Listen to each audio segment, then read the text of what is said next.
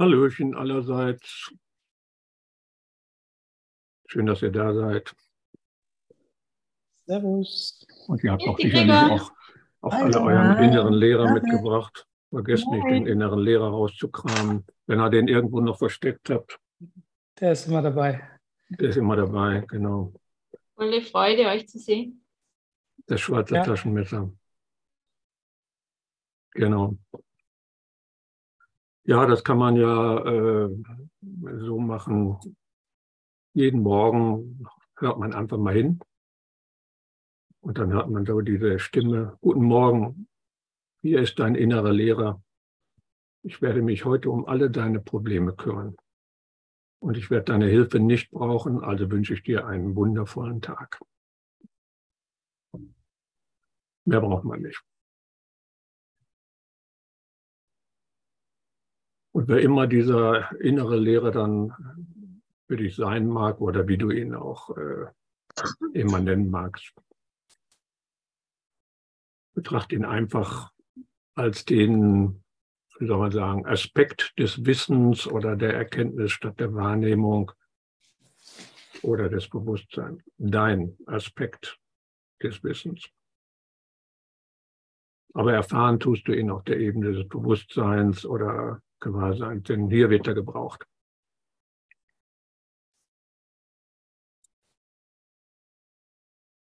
Weil er ist die, die Stimme dessen, der du eigentlich in Wirklichkeit bist.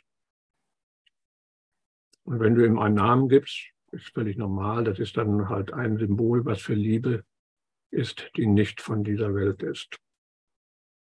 Und den Namen kannst du dann wieder als Ersatz verwenden für alle Autoritäten oder Wertschätzungen oder alle Götter, die du so normalerweise anbetest. Ersetzt du dich diesen einen Namen.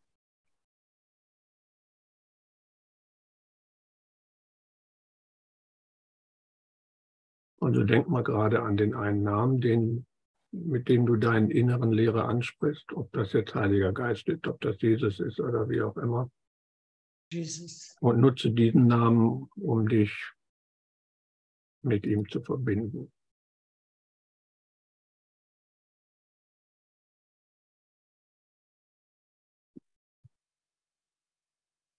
Und stell einfach fest, er ist näher als alle deine Gedanken. Er ist so nah, dass du ihn auch nicht sehen kannst. Brauchst du auch nicht. Und er weilt irgendwo in der Tiefe deines, deines Seins, eine Tiefe, die du gar nicht ergründen kannst. Aber er ist auch von einer Einfachheit, und das glaubst du nicht. Oder von einer Güte, wo es dir schon schwerfällt, das zu akzeptieren oder überhaupt nur bereit zu sein, das zu akzeptieren. Also nutz einfach seinen Namen als Symbol, den Namen, den du ihm gibst, und der Name ist völlig egal. Hauptsache, es ist ein Ersatz für alle diese bedeutungslosen Objekte, die deine Aufmerksamkeit fesseln.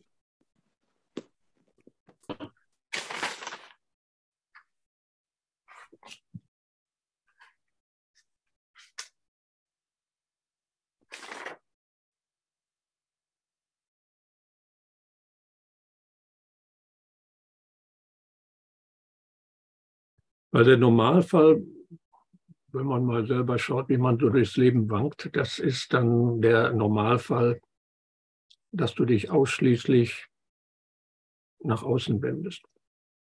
Also orientierst dich so an dem, was du wahrnimmst, an Bildern, an Geräuschen, an Gedanken, Geschmäckern, Gerüchen, Berührungen, alle, alles das, was man so gemeinhin wahrnimmt. Und Gedanken und Gefühle sollte man auch nicht vergessen, von denen du dich leiten lässt, die letztendlich auch außen sind. Du kannst sie wahrnehmen. Und ersetzt einfach alle diese, nennen wir es Objekte, das sind alles die Dinge, die du wahrnehmen kannst, die Dinge da draußen durch den Namen deines inneren Lehrers. Das reicht. Oder machen wir es einfach, sei präsent. Einfach hier und jetzt da sein. Zusammen mit deinem inneren Lehrer. Weil der repräsentiert deine Wirklichkeit. Also empfinde einfach deine Präsenz, weil das ist auch seine, kein Unterschied.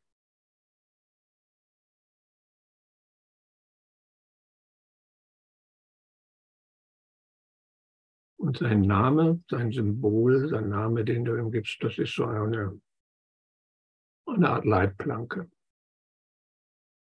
Oder ein Stützrad, eine Krücke. Nein, heute sagt man Gehhilfe.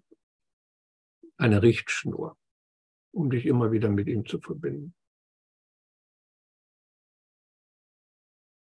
Und aus dieser Verbindung heraus schauen wir mal auf dieses Schauspiel in der Rolle des spirituell Suchenden, also aus dieser Perspektive, also als das, dieses Schauspiel schauen wir uns mit unserem inneren Lehrer an. Ich meine also damit die Kunstfiguren, mit denen sich jeder Einzelne hier so identifiziert. Und in der Rolle sind wir so gut. Da haben wir uns reingekniet. Weil wie jeder gute Schauspieler spielen wir diese Rolle selbst vergessen. Und darum sind sie auch so glaubwürdig. Naja, bis auf wenige Ausnahmen. Also gibt da so ein paar Amateure, die nennen sich erleuchtet, erwacht oder selbstverwirklicht oder wie auch immer und die haben es nicht so drauf. Die erscheint der Schauspieler durch. Also die schaffen das nicht, ihr selbst zu verleugnen und die Rolle perfekt auszuführen. Aber wir schaffen das schon, die Rolle perfekt auszuführen.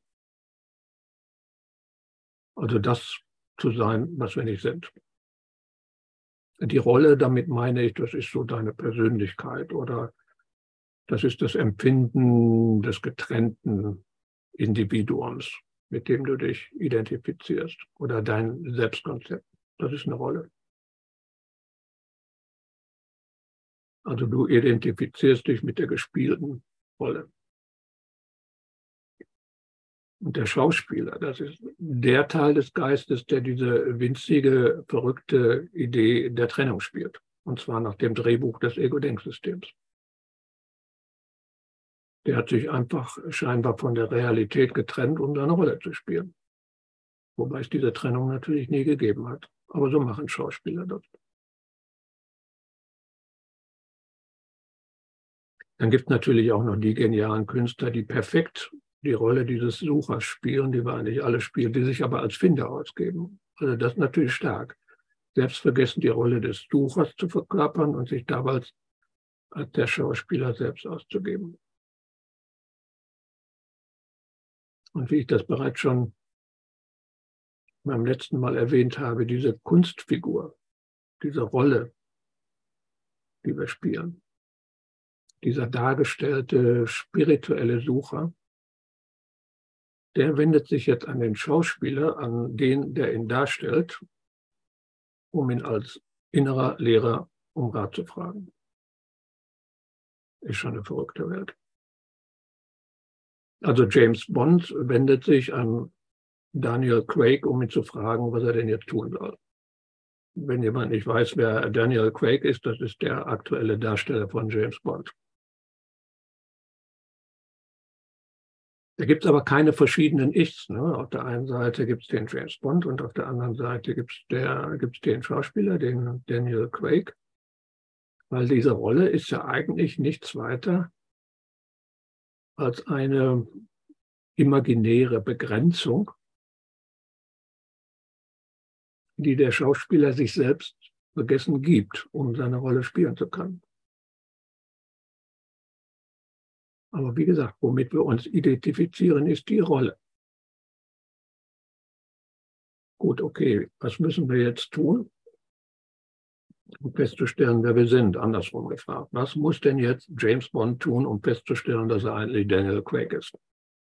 Das ist die Frage, die uns umtreibt. Mal so in dieser Metapher gedacht. Naja, nur, dummerweise gibt es sowas, eine, keine Entität oder Person wie James Bond. Naja, und das wiederum führt gerne zu so Aussagen wie, ach, ich existiere ja gar nicht. Oder wie ich das so aus der guten alten, Gott sei Dank sehr kurzen Weiterzeit kenne, äh, du kannst nichts tun. Naja, wenn James Bond aber nichts tut, dann ist er eben weiter im Chaos unterwegs und leidet trotz aller Abenteuerlust oder vielleicht auch gerade wegen der Abenteuerlust. Sucht dann also weiter sein Glück so durch spannende Aktivitäten oder besondere Gegenstände oder Beziehungen. Natürlich Beziehungen ist ja James Bond. Bestimmte Substanzen, Geisteszustände, also genau das, was wir täglich so treiben. Und vielleicht wartet er dann auch auf den weißen Ritter und vermeidet also tunlichst alles, äh, was auch nur danach riecht, sich einzumischen, weil das hat er im Kurs gelesen. Was immer er sich darunter vorstellt. Wobei das untypisch wäre für James Bond. Es gibt auch für die Rolle überhaupt keine Möglichkeit, nichts zu tun. Weil diese Suche nach Glück oder nach dem Ende des Leidens, das ist ja gerade das Wesen der Rolle, die wir spielen. Und James Bond, der nichts tut, was soll das werden? Geht doch keiner mehr ins Kino. Die Rolle ist immer tätig. Also selbst wenn es eine Rolle in irgendeinem Avantgarde-Stück ist, wo du das Nichtstun darstellst dann tust du auch was. Ist, nichts tun ist keine Option für die Rolle. Das widerspricht eigentlich dem, was die Rolle definiert. Naja, aber der Schauspieler oder der Träumer, so heißt er ja im Kurs, der ist nach wie vor im Vollbesitz seiner geistigen Kräfte. Er ist ja nicht blöd. Der spielt Trennung, aber ist nicht getrennt.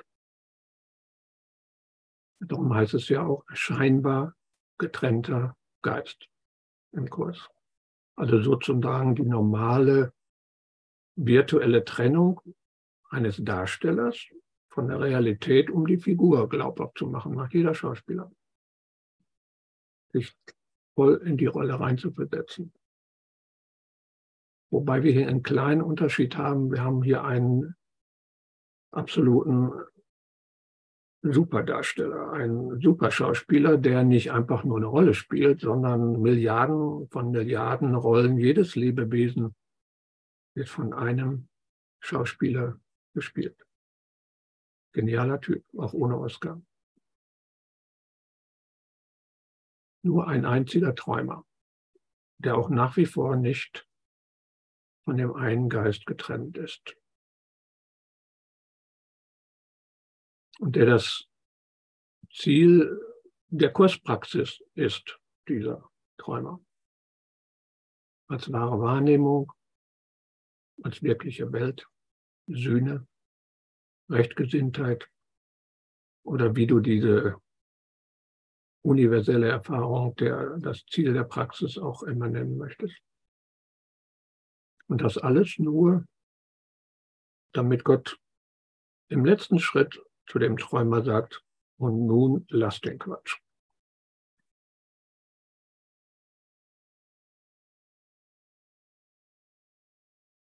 So, und damit der gute James Bond oder jeder einzelne von uns nicht als Täter oder Macher im Regen steht,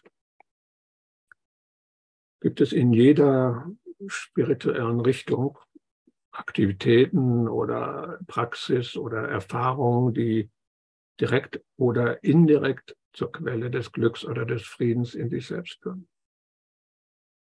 Und bei der Unzahl der Rollen, die es gibt, sind das natürlich höchst individuelle Aktivitäten. Die sind nicht für jeden gleich. Kann man sich gut vorstellen, denn ich sage mal, ein James Bond wird vermutlich nicht von denselben Aktivitäten angezogen werden wie Mary Poppins. Und ein Grottenolm braucht vermutlich auch andere Impulse als beispielsweise ein Donald Trump. Obwohl es Leute gibt, aber das will ich jetzt nicht weiter ausführen. Und diese ganze vorbereitende Praxis, wenn man so will, die dient einfach dazu, die Aufmerksamkeit von dieser Fixierung auf die objektive oder symbolische Erfahrung zu lösen. Und wenn man nur die ersten zehn Lektionen beispielsweise von einem Kurs in Wundern betrachtet, dann ist es ziemlich offensichtlich. Denn das dort erwähnte Sehen steht stellvertretend für alle Sinneswahrnehmungen. Die Bedeutungslosigkeit aller Bilder, aber auch aller Geräusche, aller Geschmäcker, aller Gerüche, aller Berührungen. Und dann kommen ja auch die Gedanken nochmal dazu. Auch die gehören zu den Objekten der Erfahrung. Ich kann meine privaten Gedanken erfahren. Und darum haben sie auch keine Bedeutung, weil es private Gedanken sind.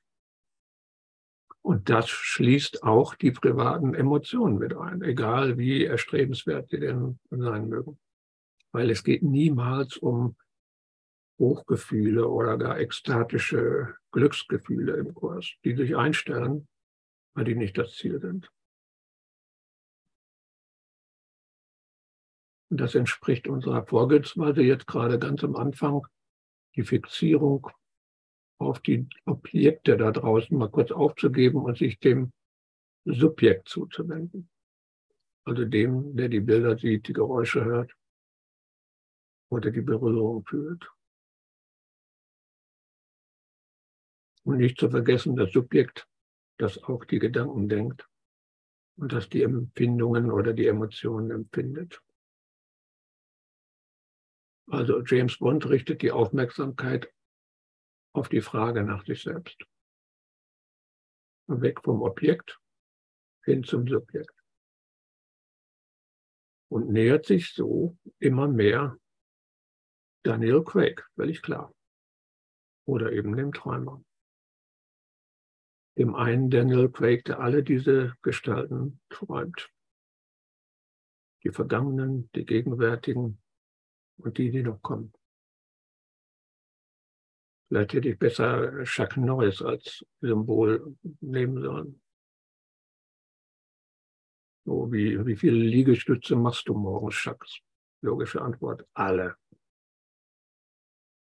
Egal, aber wenn die Aufmerksamkeit zumindest bis zu einem gewissen Grad von der Gewohnheit gereinigt ist, oder Frieden und Glück in diesen objektiven Erfahrungen da draußen zu suchen, dann braucht der Geist noch einen kleinen Kick oder Hinweis darauf, wo er den Frieden und das Glück findet, nachdem er sich sehnt.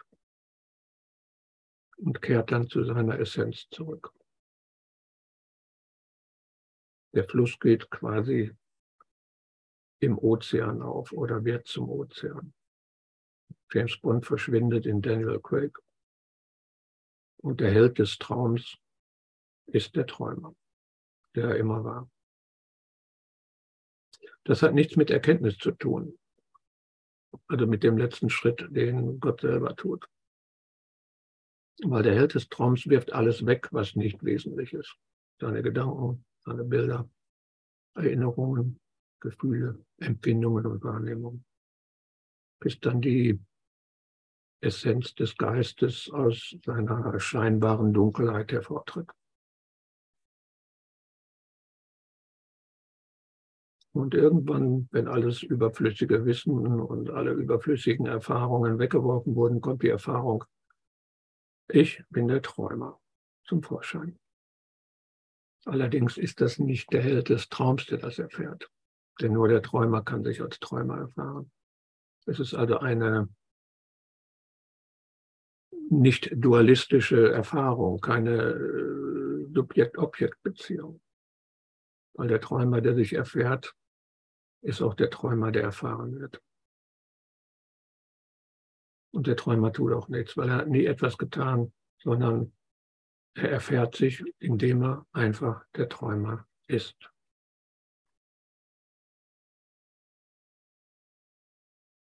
Jetzt ist es äußerst unwahrscheinlich, dass du mal eben alles wegwirfst. So, so. Warten wir heute mal alles weg, was du siehst. Nur weil es in den Lektionen von Ein Kurs in Wundern heißt, äh, dass das bedeutungslos ist und das durchaus mit plausibler Begründung und auch immer wiederholt wird. Du wirfst auch nicht deine Gedanken, die ja die Ursache für diese bedeutungslosen Bilder sind, weg. Und die sind ja dadurch auch nur Dampfplaudereien. Wenn die Bilder nichts bedeuten, die Bilder, Gedanken sind die Ursache davon. Ja, das ist der Geschichtenerzähler und Dampfplauderer. Da ist aber keine Bedeutung dahinter.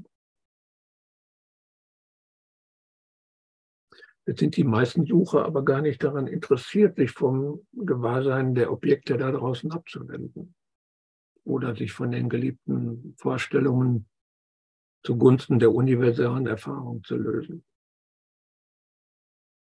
Egal wie oft das Murmeltier des Übungsbuches grüßt.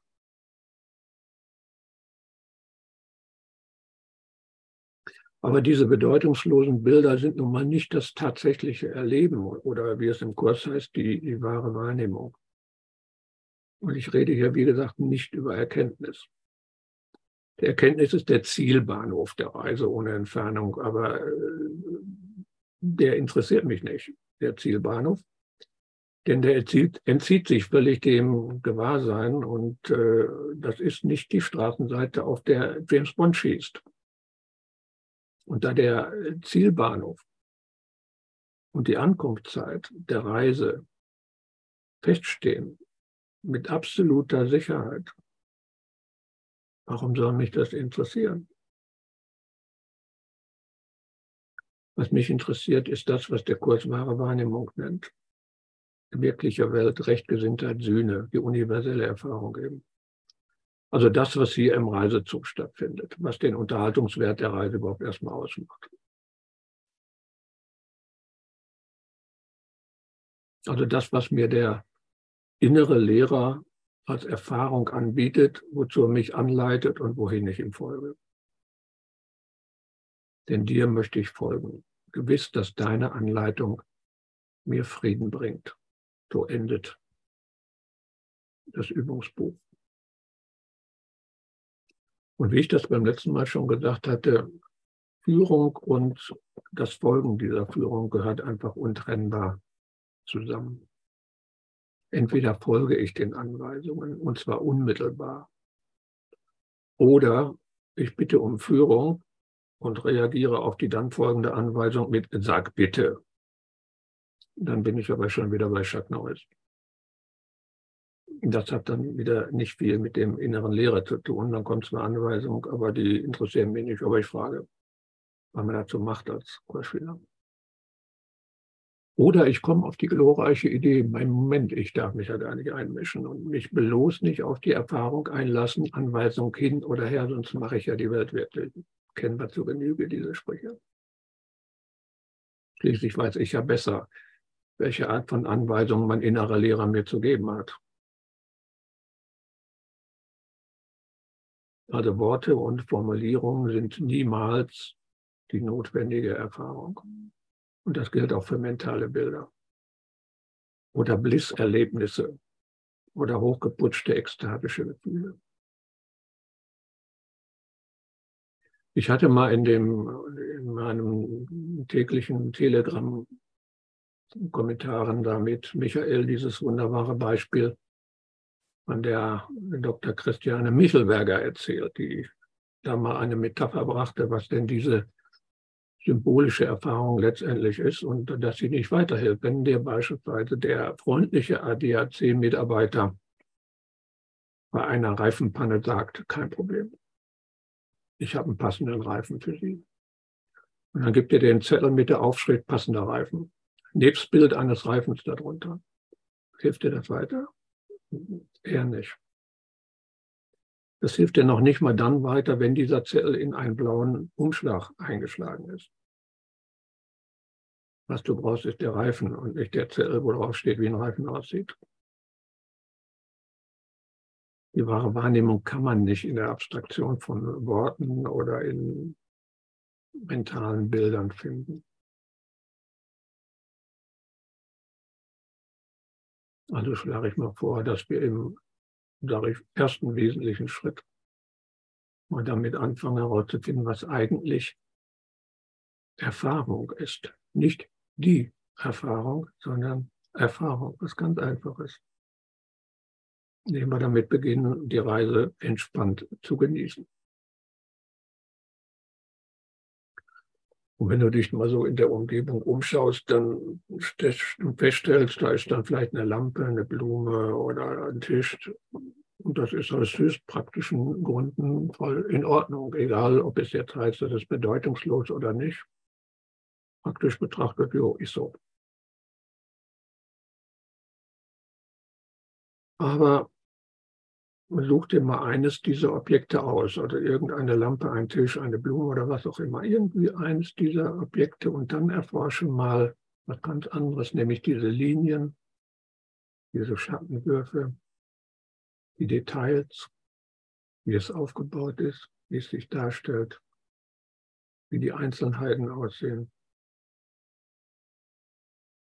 Weil das ist das, was du wahrnimmst, nicht das Objekt Blume oder Lampe. Dann erlebe einfach mal den Unterschied, wie so ein Switch, nämlich einmal den Begriff Blume, Lampe, was immer es ist, und die tatsächliche Wahrnehmung. Das ist ein Unterschied. Das eine ist der Zettel mit der Aufschrift Blume und das andere ist das, was du wahrnimmst. Das kannst du mit allen Gegenständen machen. Das kannst du mit allem, was du dabei hast. Das kannst du mit deinem Schuh machen. Das kannst du im Bus machen. Das kannst du mit den Figuren machen, die um dich herum laufen. Da ist symbolische Erfahrung. Das heißt, du hast irgendeinen Begriff, einen Namen, ein Symbol und das nimmst du wahr. Wenn du sagst Blume, du nimmst eine Blume wahr. Du weißt, was eine Blume ist und du nimmst eine Blume wahr. Und wenn du hinschaust und die Blume mal weglässt und guckst, wie die Details aussehen, dann ist es eine Erfahrung. Und du wirst den Unterschied merken.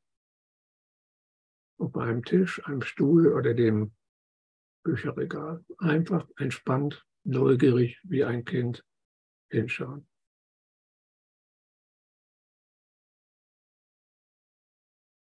Das sind Strukturen und die sind, ja, die sind perfekt. Da kannst du Schönheit drin sehen, da kannst du Perfektion drin sehen. Einfach in diesen Strukturen der Wahrnehmung. Du kannst durch deine Wohnung gehen, du kannst heißt durch das Büro gehen oder an deinen Lieblingsorten und schau sie dir an, als wäre es das erste Mal, wie auf einer Urlaubsreise, bei der Erkundung des Hotels oder der Umgebung. Einfach mit Neugierde sich dein, deine Wohnung angucken, als wenn du da als Airbnb-Patient, äh, hätte ich fast gesagt, Kunde bist und dort deine Zeit verbringst. Das sind Strukturen, nicht Objekte. Das geht auch mit Geräuschen, nicht nur mit Bildern. Wenn du einfach hinhörst, fährt da ein Auto vorbei. Oder erfährst du ein Geräusch. Nein, eben nicht. Ich meine kein Motorengeräusch. Aber es ist ein Unterschied, ob ich sage, da ist ein Auto, was vorbeifährt, oder ich nehme wahr, was tatsächlich da ist. Oder hör die Musik an. Lass dich in die Geräusche einsinken. Keine Melodie, einfach nur Töne. Und dann erlebe mal, wie sich das anfühlt. Oder ganz unmittelbar, was ist mit meiner Stimme? Etwas knifflig, muss ich zugeben, weil unwillkürlich, gerade bei Stimmen, schwingt da eine Bedeutung mit aber versuch einfach nur auf die akustischen Eindrücke zu achten. Hör einfach nur auf den Klang, aber nicht auf die Bedeutung. Platzasbara Atala främmande Spruch zum Duinte Fastor. Also tu einfach so, als wenn ich eine Frage, fremde Sprache spreche. Wenn du gar nicht weißt, worum es geht, das ist genau der Punkt. Das ist der Zweck. Einfach nur Töne, Geräusche, akustische Eindrücke wahrzunehmen. Und das kannst du auch mit allen möglichen Geräuschen machen. Und dann stell fest, wie unmittelbar Geräusche werden können. Und wie du dich einfach in den Klang oder in den optischen Eindruck einsinken lassen kannst.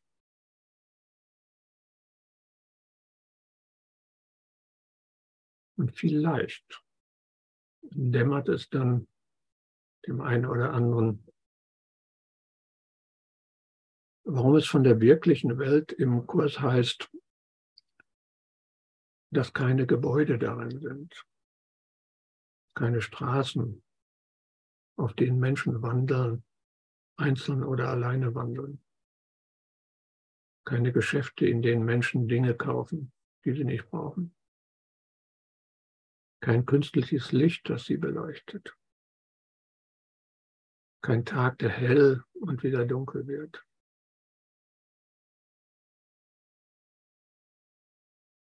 Wenn man sich diese Stelle, die ist aus der Kapitel 13.7, wenn man sich diese Stelle anschaut, sag einfach dies und dann kommt die Beschreibung der wirklichen Welt, kommt unwillkürlich die Frage, wieso, was ist es denn dann?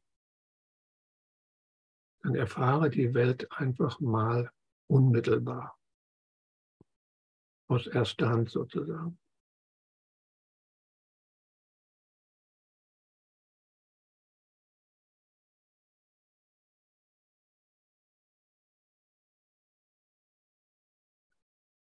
Und diese Metapher vom Schauspieler, das habe ich deshalb anfangs ein bisschen ausführlicher benutzt, um aus diesem inneren Lehrer kein Idol zu machen irgend so ein Idol, was auf einen Podest gestellt wird. So was besonders Heiliges.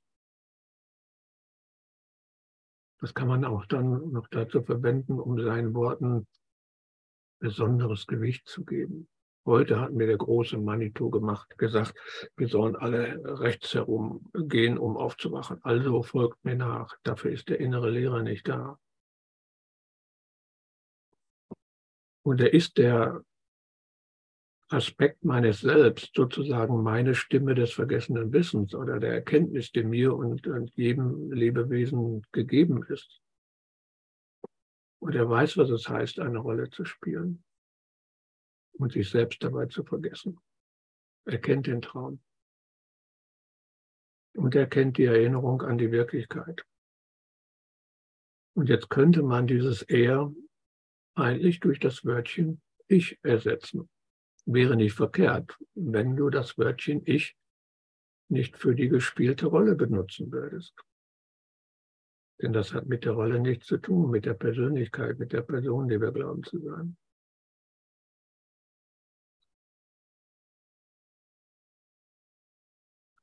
Aber genug geschwurbelt. Daraus kann man höchst unbekömmlichen Wortsalat mit einer alles überdeckenden äh, Theoriesoße machen, aber das will ich ja nicht fehlt jetzt nur noch, dass jemand ein, welches Ich, das Ich existiert doch gar nicht, aber da will ich mich nicht hinbegeben. Was ich einfach sagen wollte, egal wie man es dreht und wendet, der innere Lehrer hat niemals die Funktion, andere von irgendetwas zu überzeugen. Er bezieht sich mit seinen Anleitungen immer und ausschließlich auf meine Straßenseite, weil es um meine Führung geht. Oder anders ausgedrückt, wenn ich mich oder wenn er mich in dieser Welt anleitet, irgendetwas zu tun, und das tut er, weil seine Führung sonst keinen Sinn ergibt, dann führt der Weg immer erst dreimal das eigene Haus. Sinnbildlich gesprochen. In Anlehnung an ein chinesisches Sprichwort. Aber ad rem, wie der Lateiner zu sagen pflegt, äh, zur Sache, wie oder wo finde ich denn nun den inneren Lehrer? Äh, klar, ne? In, wo denn sonst? Also das war jetzt äh, eine, eine Beraterantwort, weil die war schnell, vollkommen korrekt und völlig unbrauchbar, wie alle Beraterantworten. Weil jeder stellt sich unter dem Begriff innen etwas anderes vor.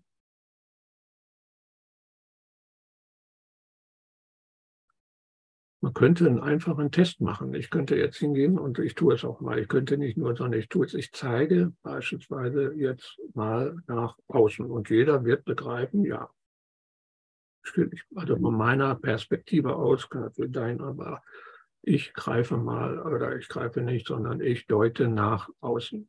So. Versteht jeder. Und jetzt deute ich mal nach innen.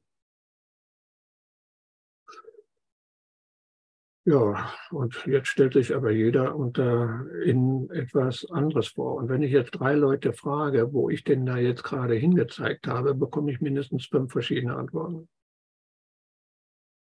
Viele davon werden wahrscheinlich äh, von Kursterminologie gefärbt sein. Manche mögen höchst praktisch sein, aber sind alle unterschiedlich. Also gehen wir anders vor. Und da greife ich jetzt mal zielsicher in eines meiner Lieblingskapitel, in den Abschnitt 7 aus dem Kapitel 18 mit der schönen Überschrift, ich brauche nichts zu tun. Und mit dieser wundervollen Überschrift ist schon so viel Unfug geschehen, die lasse ich jetzt erstmal links liegen und verwende lieber den Terminus von dem äh, Ort, den ich schaffe, an dem die Aktivität des Körpers aufhört, Aufmerksamkeit von mir zu fordern. Das ist eine super Formulierung. Da steckt also drin einmal den, den Ort, das ist jetzt nicht irgendwie ein, ein räumlicher Ort, das ist klar, aber da ist ein Ort drin. Und äh, den schaffe ich, diesen Ort. Und das ist der Ort, wo die Aktivitäten oder die Aktivität des Körpers aufhört, Aufmerksamkeit von mir zu fordern. Ich liebe diesen Hinweis. Und das ist auch genau der Ort, wo der innere Lehrer wohnt. Im Kurs oder in diesem Kapitel, in diesem Abschnitt heißt es, das ist der Ort, wo der Heilige Geist wohnt. Oder dort heißt es, es ist die ruhige Mitte, die mir die Ruhe gibt. Und von dieser Mitte aus werde ich angeleitet. Das ist der Ausgangspunkt, von dem aus der innere Lehrer mich in das geschäftige Tun aussendet. Es ist der Ausgangspunkt der Führung. Und das zeigt mir, da wird durchaus etwas verlangt nämlich seinen Anleitungen, seiner Führung zu folgen und zwar vorzugsweise unwillkürlich. Also jemand rempelt mich an und ich überlege nicht, wie ich ihm am besten versehentlich die Beine wegtrete, sondern ich lächle unwillkürlich, ohne den Impuls aus der ruhigen Mitte heraus in Frage zu stellen oder erst noch zu überlegen. Wunder geschehen unwillkürlich. Und genau darum handelt es sich. Ich bemerke den Impuls noch nicht mal. Noch nicht mal genau. Ich folge ihm nur. Hinterher, ja, fällt mir auf, ja, da war was. Und das nennt der Kurs ein Wunder. Aber da wird noch mehr von mir verlangt. Also nicht nur dieser Führung zu folgen im Sinne der letzten Lektion des Übungsbuches, sondern den Ort zu schaffen, an dem die Aktivität des Körpers aufhört, Aufmerksamkeit von mir zu fordern.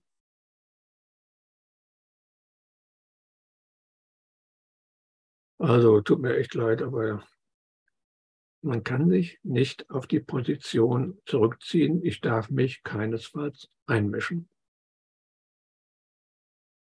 oder alle Aktivitäten meinerseits äh, irgendeinen Geisteszustand zu erreichen, habe ich tunlichst ihm zu überlassen, wer immer ihm ist.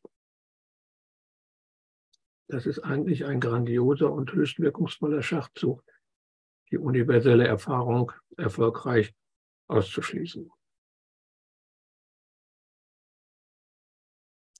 Sei ohne Urteil und der nicht bewusst des leisesten Gedankens, weder gut noch bös, der irgendwann und über irgendwem in dir entstand. Und das ist nicht die Kurstelle, die deine höfliche Zurückhaltung fordert, sondern die eine handfeste Aufforderung, einfach mal aus dem Quark zu kommen. Aber ohne jetzt irgendwo zu drängen. Unendliche Geduld ist angesagt. Aber wie ich schon sagte, die meisten Sucher sind nicht am Finden und nicht an der universellen Erfahrung der wahren Wahrnehmung oder wirklichen Welt interessiert. Und das ist jetzt keine äh, resignative Feststellung, sondern eine schlichte sachliche Beobachtung. Und die kenne ich aus sehr verschiedenen, unterschiedlichen Disziplinen, sogar mit wissenschaftlichem Hintergrund. Scheint was dran zu sein. Kenneth Webnick hat auch mal so was Ähnliches geäußert. Aber da geht es nicht darum, sich Asche aufs Haupt zu, zu streuen. Darum geht es überhaupt nicht. Das ist einfach so. Wobei ich mich dann häufig frage, was ist eigentlich das Geschäftsmodell dieser inflationären Anzahl von Kurslehrern, wenn es gar nicht um die universelle Erfahrung geht. Aber das ist heute nicht mein Thema. Und wieso hat dieses Kriterium oder wieso wird als Kriterium für diesen besagten Ort die fehlende Aufmerksamkeit für die Aktivitäten des Körpers festgelegt.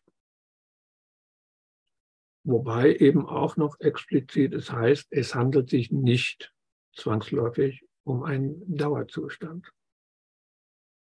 Ein Augenblick reicht.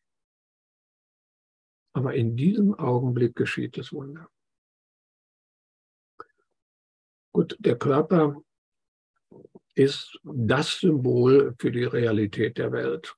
Weil äh, das ist die Bestätigung, dass ein abgegrenztes Ich existiert.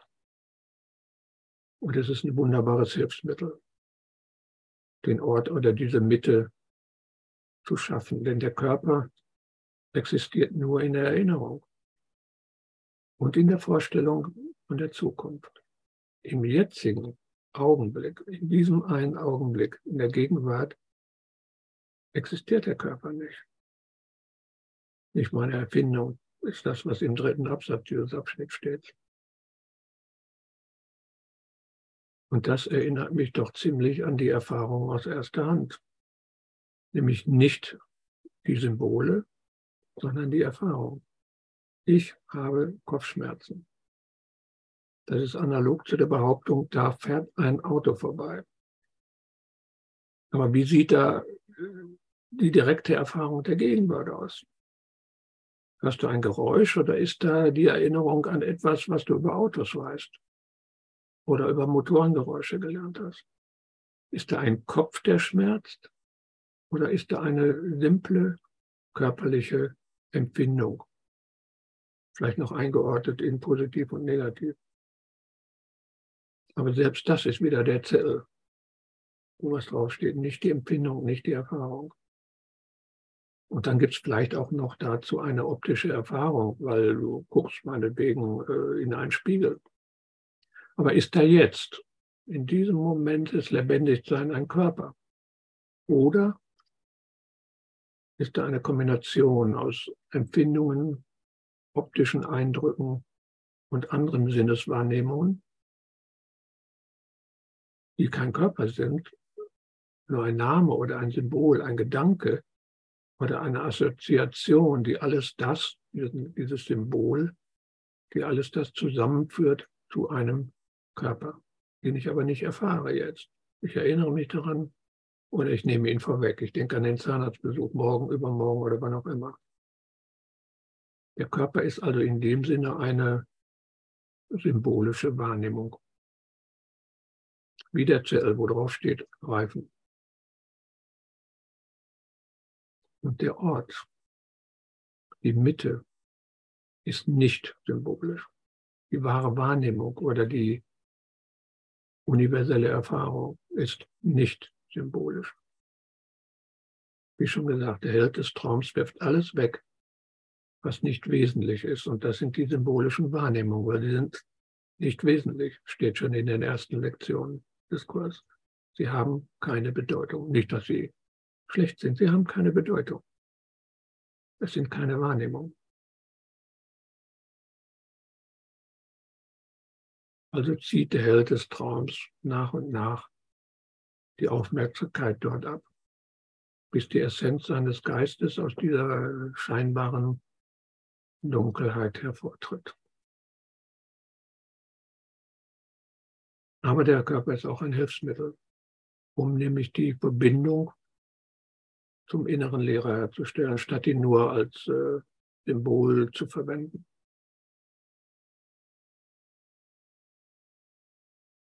Nähern wir uns dem doch einfach mal körperlich.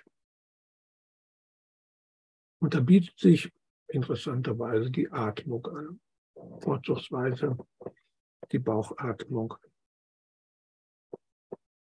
Also weniger das Atmen in der Brust, sondern das Atmen in der Bauchatmung. Und dort nehmen wir mal die Atmung wahr, indem wir entspannt ein- und ausatmen, indem wir uns ganz einfach mal entspannt hinsetzen oder liegen. Das ist völlig egal. Und schauen uns beim Atmen zu.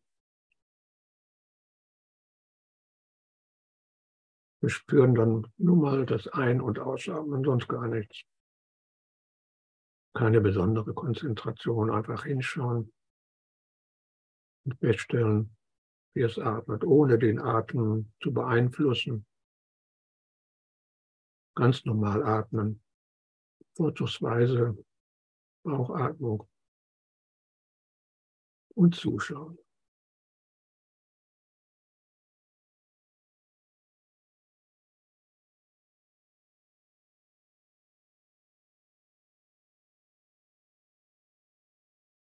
Das ist eine körperliche Empfindung, dieses Atmen.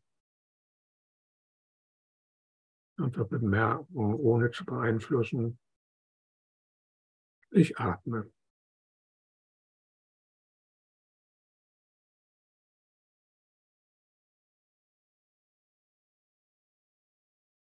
Und von diesem Atem ausgehend spüren wir jetzt den Körper. Fangen wir bei den Zehen an.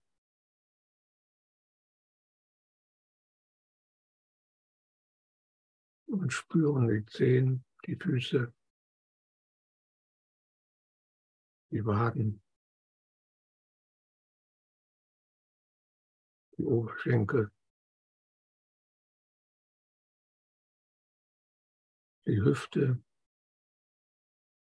den Bauchraum, die Brust, den Herzraum, das Rückgrat, den Hals, die Lippen, die Nase, die Stirn, sind nach oben hin offen.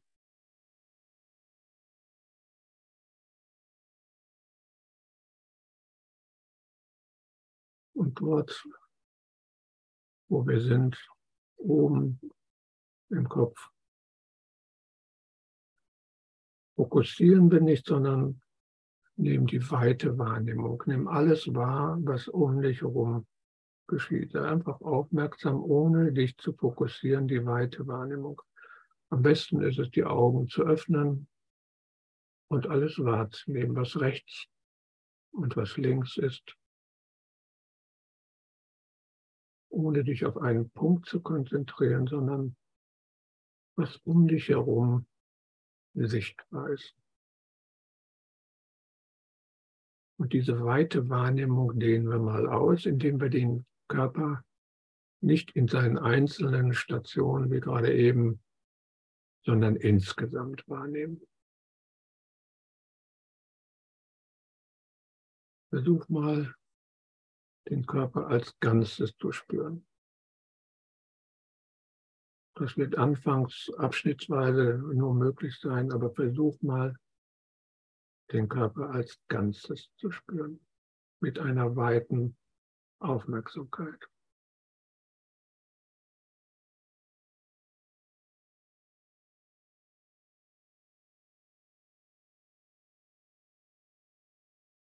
Dann stelle fest, welchen Raum dieser Körper umschließt. Quasi den Raum, der den Körper ausfüllt.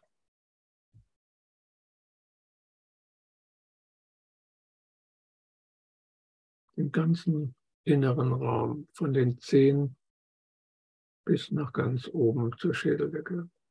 Der ganze Raum, der vom Körper umschlossen wird.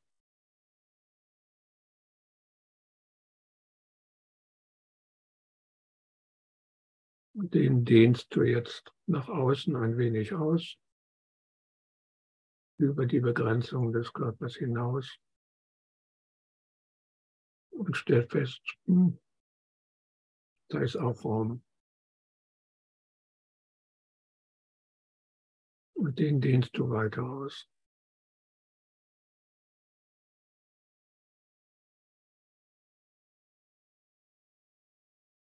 Und stell fest, dass dieser äußere Raum und der innere Raum sich nicht unterscheiden. Dieser Raum, der dich umgibt, durchdringt dich vollständig. Es ist derselbe Raum wie innerhalb des Körpers. Da ist nur eine ganz subtile Grenze, die der, aber die ist eigentlich nicht da.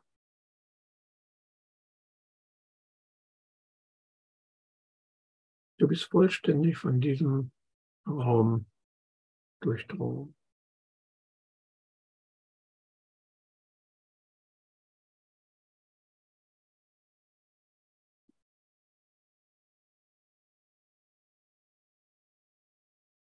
Und vielleicht empfindest du eine Art Beobachter, der diesen Raum wahrnimmt oder die Dinge, die sich in diesem grenzenlosen Raum befinden. Aber um die geht es nicht. Wenn die Augen geschlossen hast, sind das körperliche Empfindungen. Die finden in diesem Raum statt. Gefühle, Gedanken, vielleicht Geräusche, eine Stimme mit Sicherheit. Innere Bilder, aber das sind alles Dinge, die in diesem Raum auftauchen und wieder verschwinden. Die sind nicht relevant. Der Raum als solcher. Aber wie gesagt, vielleicht ist da so das Empfinden eines Beobachters. Das kann sinnvoll sein als Werkzeug. Der Beobachter beobachtet die Empfindungen, die Dinge, die da in dem Raum auftauchen, aber den Raum selber. Um den geht es, den zu spüren. Schauen klingt da besser entspannter als beobachten. Aber empfinde einfach diesen grenzenlosen Raum. Ohne Stress, ohne Erwartung. Ohne Aktivität. Wie am Strand, wenn du irgendwo den Wellen zuschaust. Urlaub als grenzenlose Weite, als präsentes Gewahrsein.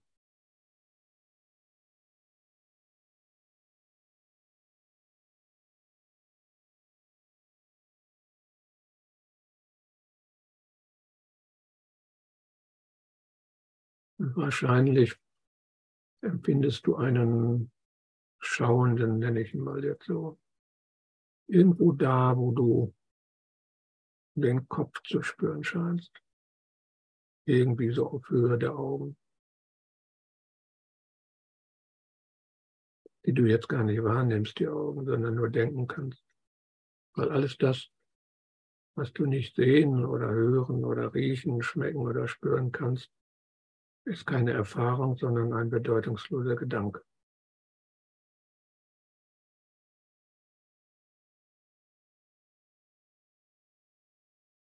Und da ist vermutlich so ein Zentrum, ein Schauender. Und versuch es mal mit, mit einer Gehhilfe. Ich will es nicht drücken nennen. Tritt einfach mal innerlich einen Schritt zurück. Wörtlich.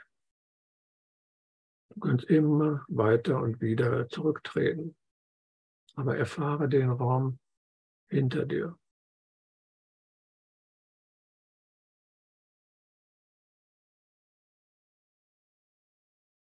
Den meisten wird es so gegangen sein, den Raum vor mir, also wenn ich sage Raum, den aus, ist der nach vorne hin ausgedehnt.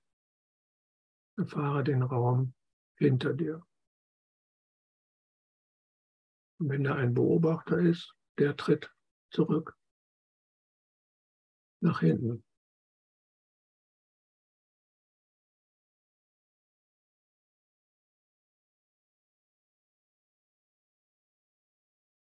Das ist eine ganz andere Perspektive.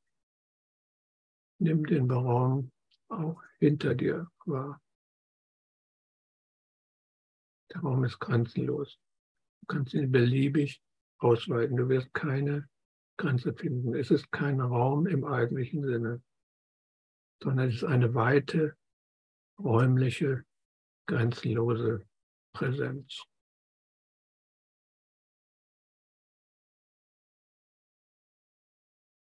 diesen Punkt, diesen Beobachter, diesen Schauer, den lege mal sanft zur Seite oder lass ihn sich einfach auflösen und stell fest, da ist immer noch Präsenz.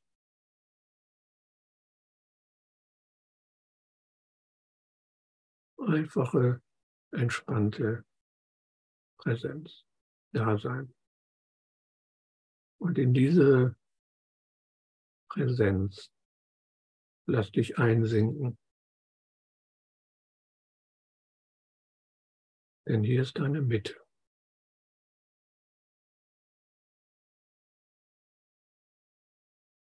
Und hier verbringst du die Zeit mit deinem Bruder. Alle, wie wir hier sind, aber nicht nur die, die hier sind. Keine Beschränkung. Und hier verbringst du die Zeit mit dem inneren Lehrer. Schlichte, weite, räumliche, grenzenlose Präsenz.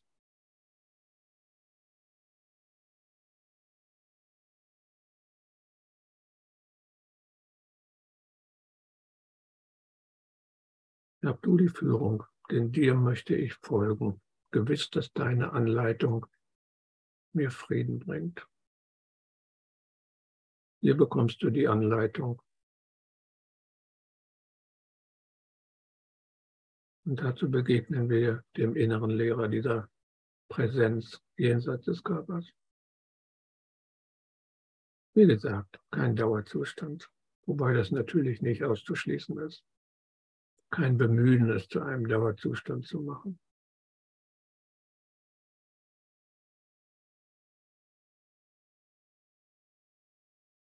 Da turnt immer noch irgendein Ich herum, was sich dann relativ schnell wieder in den Vordergrund schiebt. Kein Grund zur Panik. Das ist so wie so ein, wie ein Affe, der in deinem Kameraobjektiv ständig auf und ab springt und dir die meisten Bilder versaut, aber du merkst das noch nicht mal. Aber dieser kurze Zeitpunkt, diese Präsenz, einfach diese Präsenz kurz zu spüren, ist ideal. Wir können da mal, ich nenne es mal Experiment, aber wir nutzen das mal. Indem wir unsere gesamte Vergangenheit nehmen. Komplett. Jeder nimmt die gesamte Vergangenheit als Paket. Und dann lassen wir diesen grenzenlosen Raum auf die Vergangenheit wirken. Also wir überlassen die Vergangenheit komplette Wirkung des grenzenlosen und zeitlosen inneren Lehrers, der dein Seinsgrund ist. Und zwar ganz kurz. Das ist das Entscheidende. Also, wie machen wir das? Du lässt die Gedanken oder die Vergangenheit in sich zusammenfallen zu einem Paket und gibst diesem Paket die Aufschrift vorbei. Das ist das Symbol der Aufhänger. Dieses Vorbei ist dein Repräsentant von allem, was jemals geschehen ist. Von allem, was du mitgebracht hast, um deine symbolische Erfahrung zu machen. Die aber keine Erfahrungen sind, sondern Denken. Und dann stellst du in deiner Mitte dieses Paket oder diesem Paket stellst du in deiner Mitte den inneren Lehrer vor. Du lässt ihn wirken, indem du nicht mehr dich darum kümmerst. Lass ihn seinen Job machen. Er braucht deine Hilfe nicht. Er braucht nur deine kleine Bereitschaft. Also kümmere dich dann nicht weiter drum, schau nicht zu, was passiert, erwarte nichts, geh deiner Wege.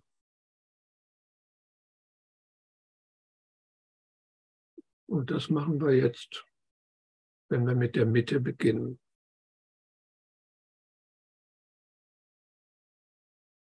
Du erinnerst dich an die Präsenz, die Weite dieser Mitte, ohne Beobachter, ohne Körper, vielleicht auch nur sehr vage, unvollständig, das ist völlig gleichgültig. Erinnere dich nochmal an diese Erfahrung von gerade eben und lass dich einsinken. Und lass die Präsenz als grenzenlose räumliche Weite sich entfalten, jenseits jeder körperlichen Empfindungen. die durchaus da sind und auch sein dürfen. So wie die Geräusche oder andere Wahrnehmung, auch Gedanken oder Gefühle. Kümmere dich einfach nicht darum, lass dich in deine Präsenz einsinken.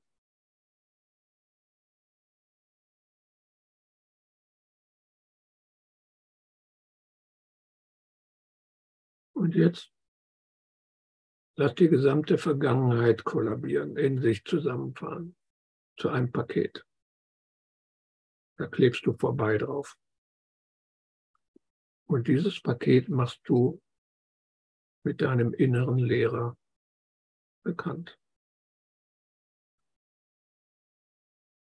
Du nimmst das Paket mit dem Namen vorbei und du zeigst diesem Paket die Präsenz, die räumliche Weite, den Seinsgrund, des inneren Lehrers. Das genügt. Weitere Aktivitäten sind von dir nicht erforderlich. Du brauchst da dem inneren Lehrer nicht zu helfen, dass er jetzt seinen Job macht. Du hast deinen Job gemacht. Misch dich nicht ein. Vergiss es.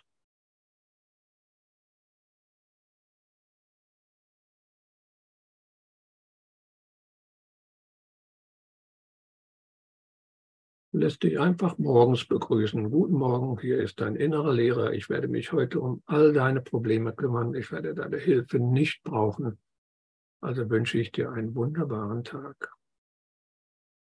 Und genau so nimmst du, egal was es ist, jedes Paket, was du ihm übergeben willst, lässt dich kurz in diesen Raum einsenken. Es ist das effizienteste Vorgehen, den Ort der Begegnung mit diesem inneren Lehrer oder eben dem Zusammensein mit deinem Bruder zu schaffen. Nämlich die einmal gemachte Erfahrung dieser räumlichen, weiten Präsenz zu erinnern, ohne sie wiederholen zu wollen oder ohne sie festhalten zu wollen. Aber du erinnerst dich dran, wenn du die Erfahrung gemacht hast. Du weißt, wie sich das angefühlt hat, egal wie subtil. Und dann lässt du dich darin einsinken. Und du kannst jedes Problem in ein Paket packen, etikettieren und dann am inneren Lehrer schnuppern lassen. Dann lässt du es in seiner Obhut ganz kurz, gibst ihm keine Tipps, was damit passiert, machst dir keine Vorstellung, was damit passiert. Du lässt es da, er wird seinen Job machen. Und du gehst seiner Wege. Er braucht wirklich nicht deine Hilfe, aber deine Bereitschaft. Und ob das ein großes Paket ist oder ein kleines Paket, das ist völlig egal.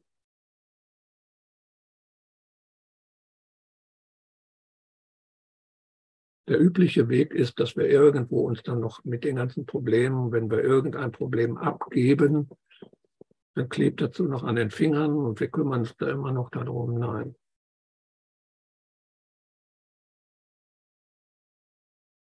Nimm das Problem und wenn es ein großes, jetzt haben wir mal ein großes Paket genommen, die gesamte Vergangenheit, alles das, was du je gelernt hast, einfach mal zusammenfahren, Paket vorbei drauf.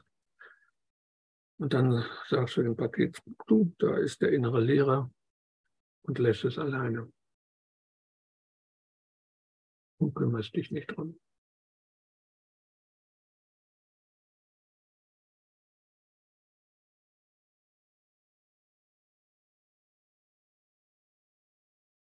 So, jetzt wissen wir, was wir mit unseren Paketen machen. Sind auch am Ende unserer Veranstaltung.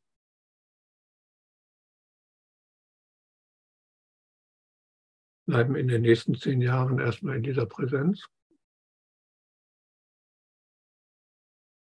Oder besser, ich, äh, ich glaube, im, der, im nächsten Monat habe ich auch noch eine Session, dann äh, bleibt ihr so lange in der Präsenz und dann sage ich euch, wie ihr da wieder rauskommt. Ja, die Frage, ob man das überhaupt wollt. Macht man normalerweise als Yoga-Lehrer. Also er zeige ich euch, wie man die Beine verknotet und im nächsten Kurs, wie ihr die wieder auseinander bekommt. Das ist ein gutes Geschäftsmodell.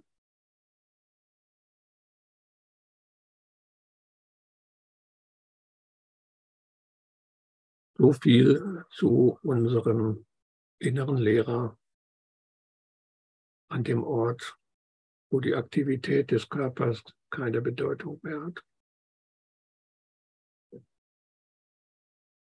Und ich hoffe, ihr habt jetzt alle oder ihr seid jetzt alle eure Vergangenheit losgeworden, komplett, ohne eine Spur.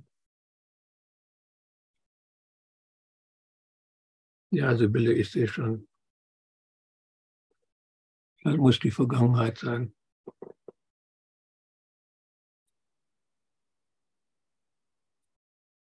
Sollte es noch Anmerkungen geben, der speziellen, der allgemeinen Art oder keiner Art, dann ist da jetzt die Zeit dafür, weil ansonsten haue ich die Musik wieder an. Ich weiß noch gar nicht was, aber das wird sich dann zeigen.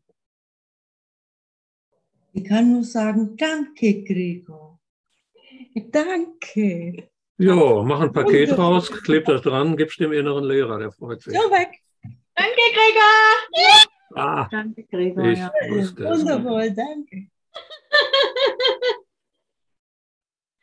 Ja, ja. Okay, ihr Lieben, Ja, so. Dann wünsche ich euch einfach mal, wie das so üblich ist, auch einen schönen Abend, eine schöne Woche, ein schönes Leben und immer mal wieder dich einfach nur einsinken zu lassen. Ist so das Einfachste. Immer wenn es Klick macht. Sich erinnern, einsinken lassen. Muss nicht von Dauer sein.